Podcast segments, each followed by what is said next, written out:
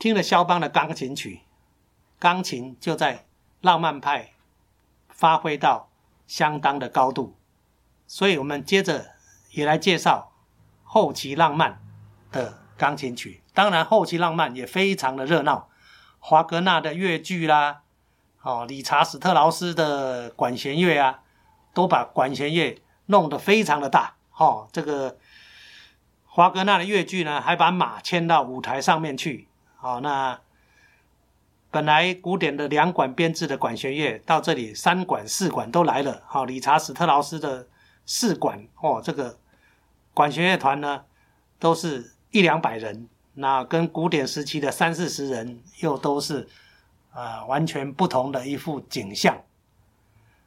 那后来从肖邦之后，慢慢国民乐派也都在后期浪漫派也都同时在发发展哈，比如德弗扎克啦啊，这个格利国啦等等的啊，法雅啦啊，或者俄罗斯的五人组啊，柴可夫斯基啊，这些都在。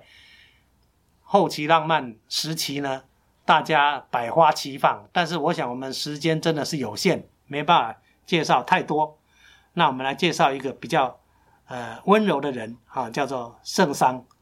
圣桑呢，大家都很熟悉的他的《天鹅湖》啊，他的动物狂欢节里面啊，把各种动物呢，呃，那个描写他们的生活，还有声音啊、景象啊，描写的淋漓尽致。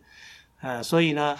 后期浪漫，呃，跟绘画啦等等的戏剧啊，都做得非常紧密的紧密的结合。那我们来介绍表演者呢，也是视障朋友黄崇恩，他现在在呃高雄中学的音乐班就读。他和前面的张彦成都是我们视障音乐基金会音乐节的常胜军，两个都经常是拿。